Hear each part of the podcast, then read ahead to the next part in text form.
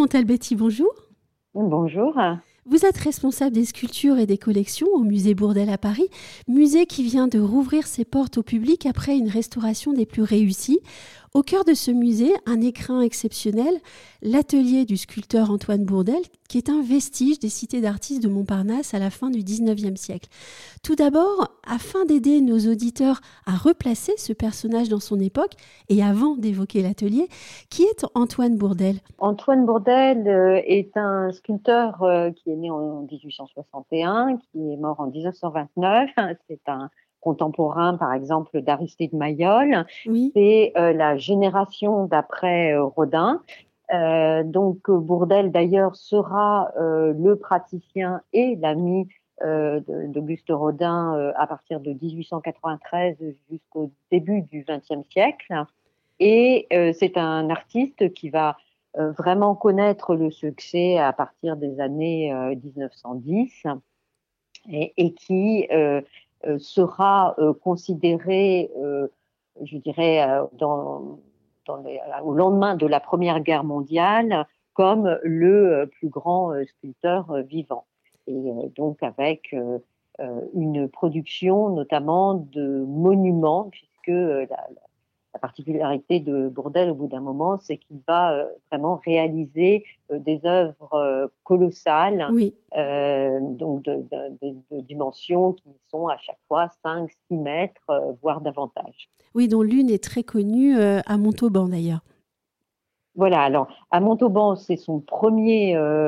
enfin, on a deux de, ces monuments. Les, deux monuments à la guerre sont, sont à Montauban. Euh, à Paris, euh, outre ce que, les monuments que vous pouvez voir au musée euh, Bourdelle, vous avez aussi une sculpture de la France juste devant le musée d'art moderne de la ville de Paris.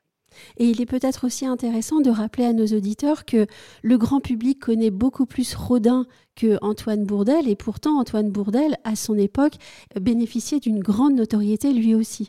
Tout à fait. Euh, Rodin lui-même, d'ailleurs, euh, admirait euh, le, talent euh, de, de. Hein. Il l'a il souvent soutenu lorsqu'il n'était pas encore reconnu. Et surtout, Bourdelle était un enseignant. Il enseignait à la Grande Chaumière. Hein, et les gens venaient du monde entier pour suivre son enseignement.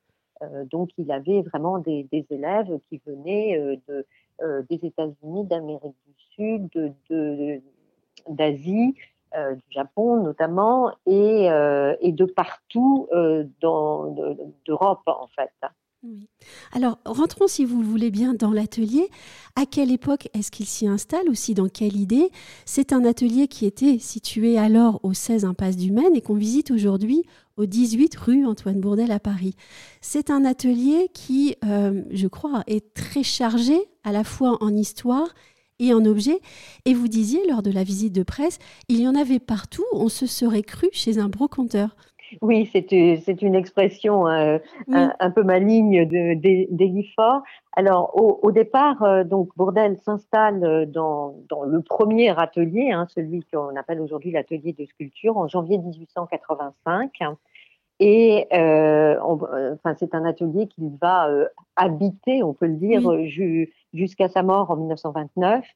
C'est là qu'il va créer ses œuvres iconiques jusqu'à la Première Guerre mondiale, donc ce fameux monument de Montauban dont vous parliez, des œuvres comme l'Héraclès archer, comme Pénélope, comme Carpo au travail, comme le Centaure mourant, euh, énormément de bustes aussi, dont sa série de bustes sur euh, Beethoven, qui avait fait l'objet d'une exposition euh, au musée il y a peu de temps. Et c'est aussi un lieu où sa vie intime et professionnelle se mêlent. On voit d'abord sa première épouse, Stéphanie, puis, la, puis sa nouvelle muse, Cléopâtre, qui deviendra son, son, épouse, qui est au départ une élève grecque venue travailler avec lui. Euh, et puis, ben, Bourdelle s'étend progressivement dans tous les, ateliers euh, environnants. Euh, parce qu'il fait justement des œuvres de plus en plus colossales. Et cet atelier, ce premier atelier, devient une forme de studiolo où il dessine, où il réfléchit à ses projets futurs, il modèle éventuellement des esquisses, où il reçoit les personnalités, puisque euh, au bout d'un moment, effectivement, les, grands de ce monde viennent le voir dans, dans son atelier, où il modèle éventuellement les bustes de ses personnalités. Et puis surtout, il meurt, Bourdel est, parti à la campagne au Vésiné pour pour essayer de rétablir sa santé, euh, il y meurt et euh, son, sa, veuve, Cléopâtre, fait revenir euh, donc le corps de Bourdelle dans l'atelier. Elle fait réinstaller le centaure mourant qui avait été modelé et moulé là.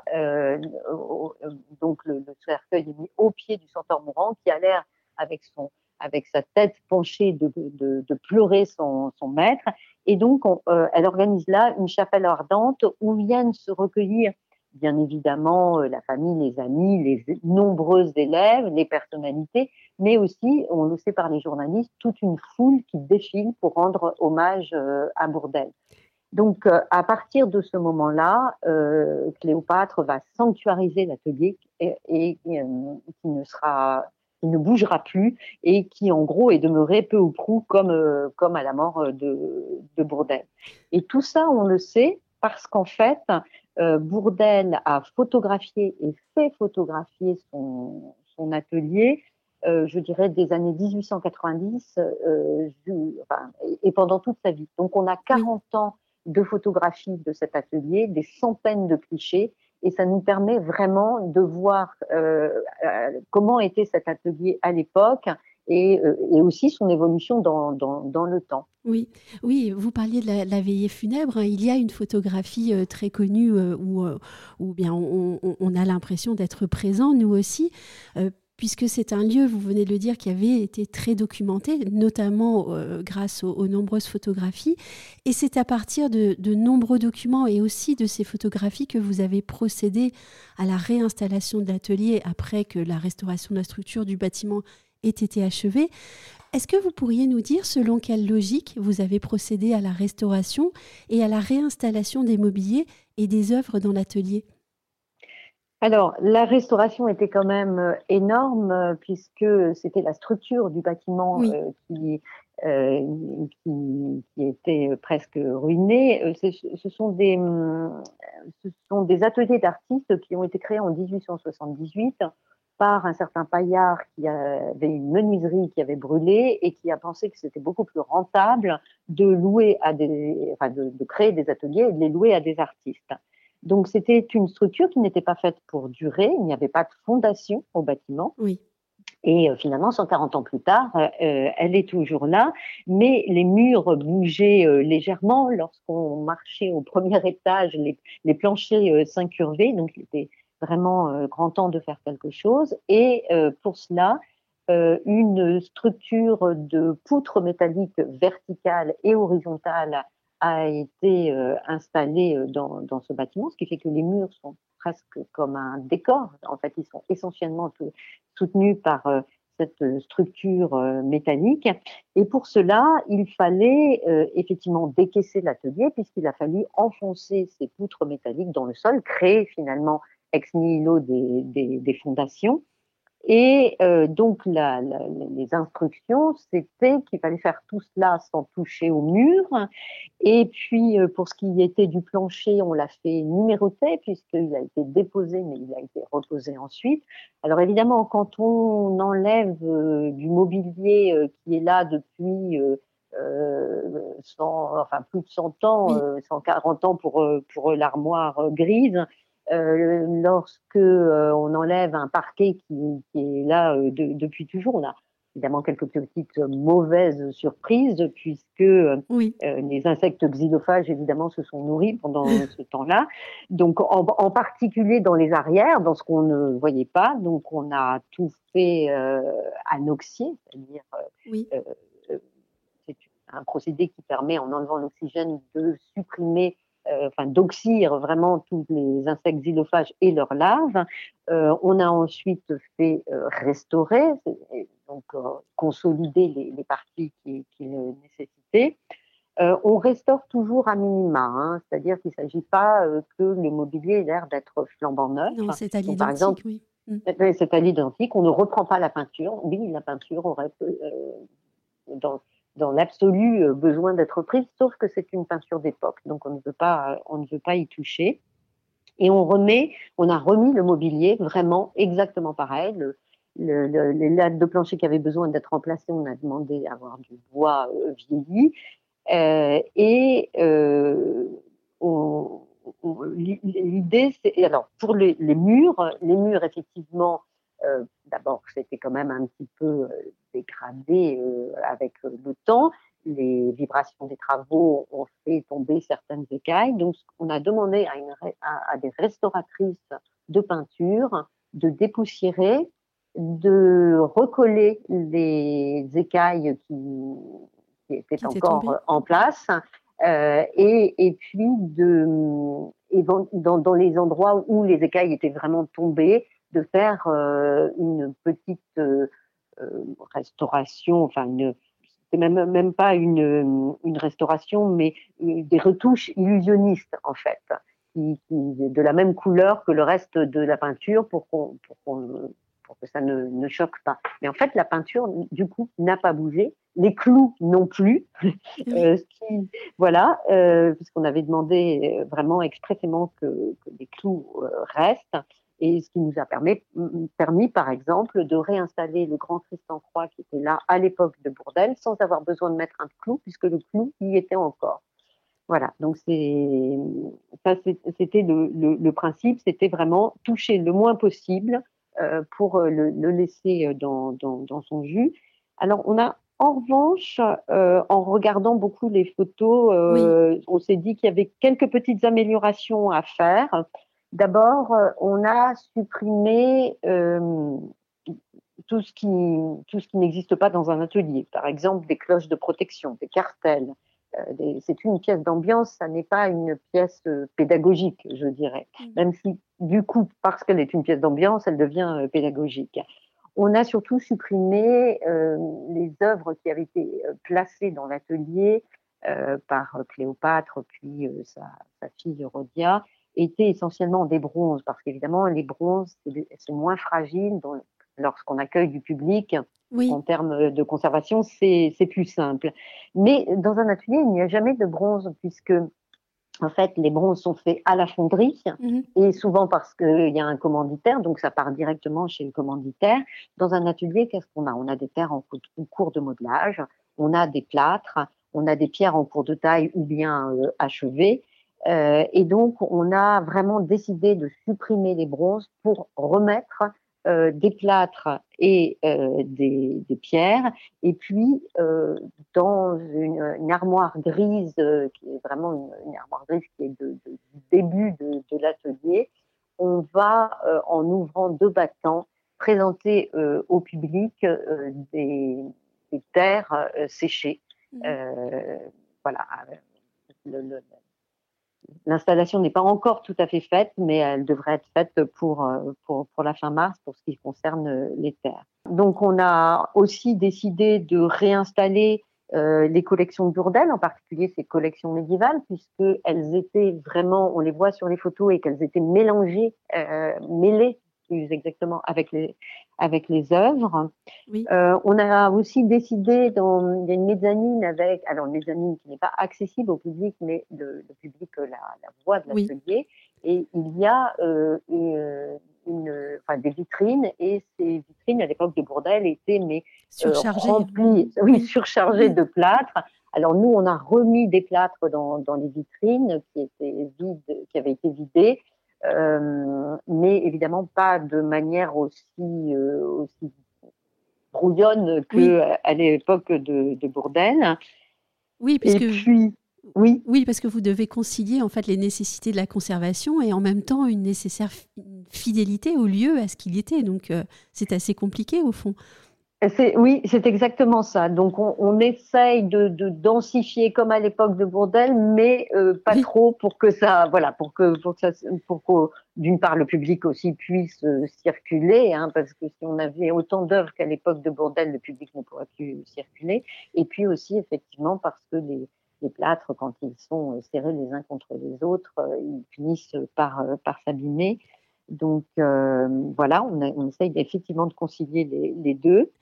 on a aussi essayé de choisir des œuvres qui qui permettent d'expliquer le travail de l'atelier. Par exemple, nous avons des marbres en cours de taille qui ont été abandonnés soit euh, pour l'un parce que le marbre n'était pas de bonne qualité, soit pour l'autre, euh, c'est euh, le buste de Simu parce qu'en fait, le, le, le bloc n'était pas assez profond pour pouvoir retranscrire le plâtre.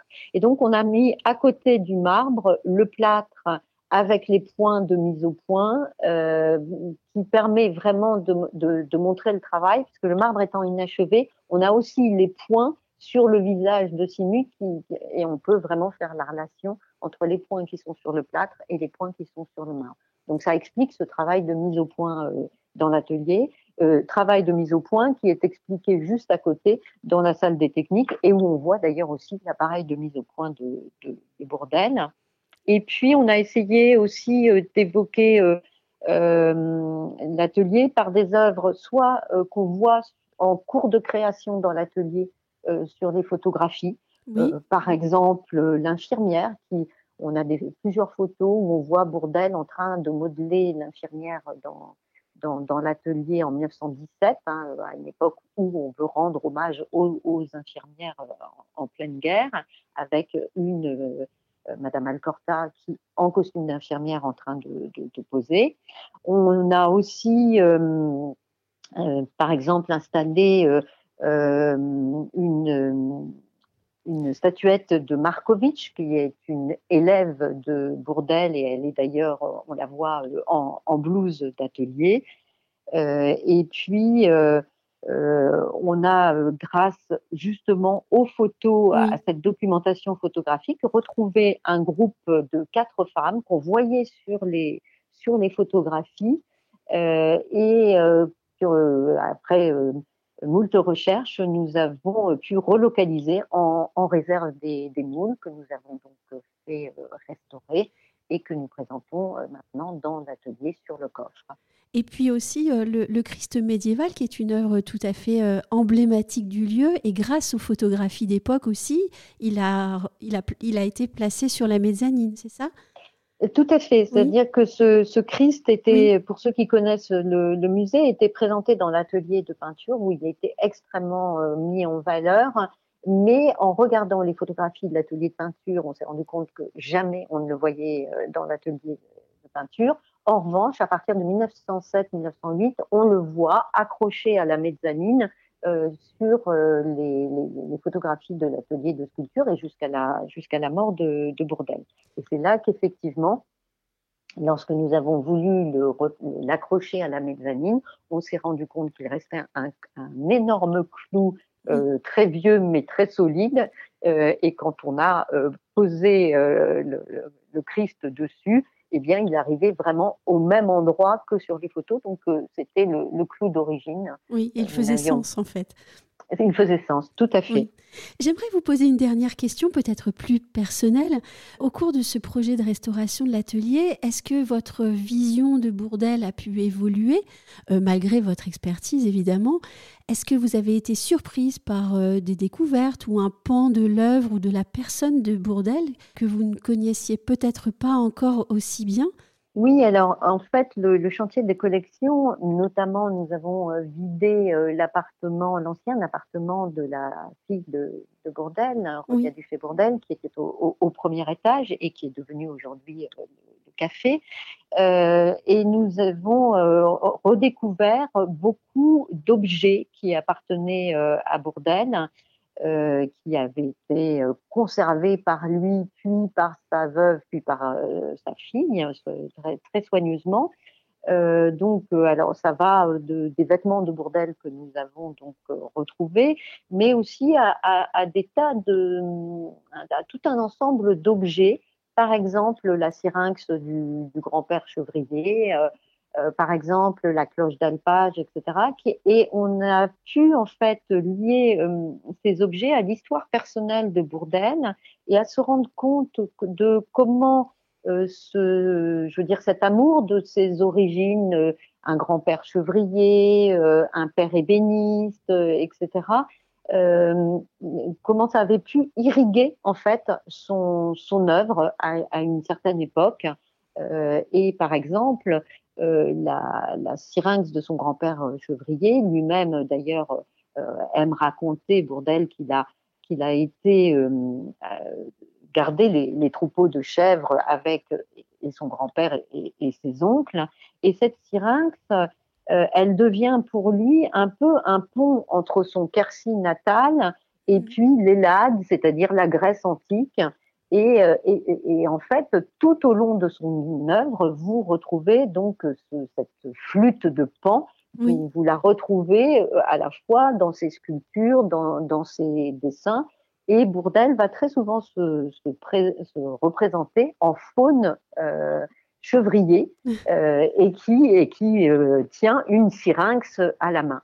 Et chose tout à fait amusante aussi, nous avions retrouvé une syrinx un peu abîmée et de moindre qualité, et on a réussi à découvrir sur, grâce aux photographies que c'était la syrinx qu'il offre à, son, à sa fille Rodia, mais lorsqu'elle est bébé. Et on la voit avec cette syrinx euh, à la main. Donc c'était vraiment l'idée d'une transmission euh, du grand-père jusqu'à sa fille. Mhm.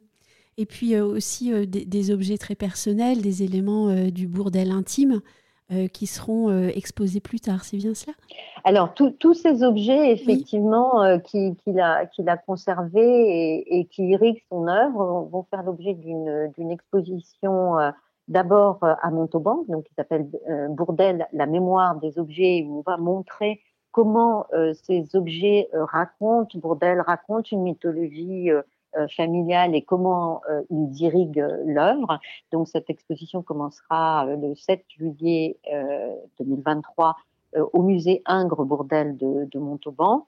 Et euh, une partie de cette exposition fera l'objet euh, d'un accrochage au musée Bourdelle à partir d'avril 2024 pour découvrir effectivement un, nouveau Bourdelle et, et aussi occasion de présenter des œuvres qu'on présente moins euh, qui, sont peut-être un petit peu moins connus, moins iconiques, moins emblématiques, mais qui font euh, vraiment euh, partie de, aussi de sa création.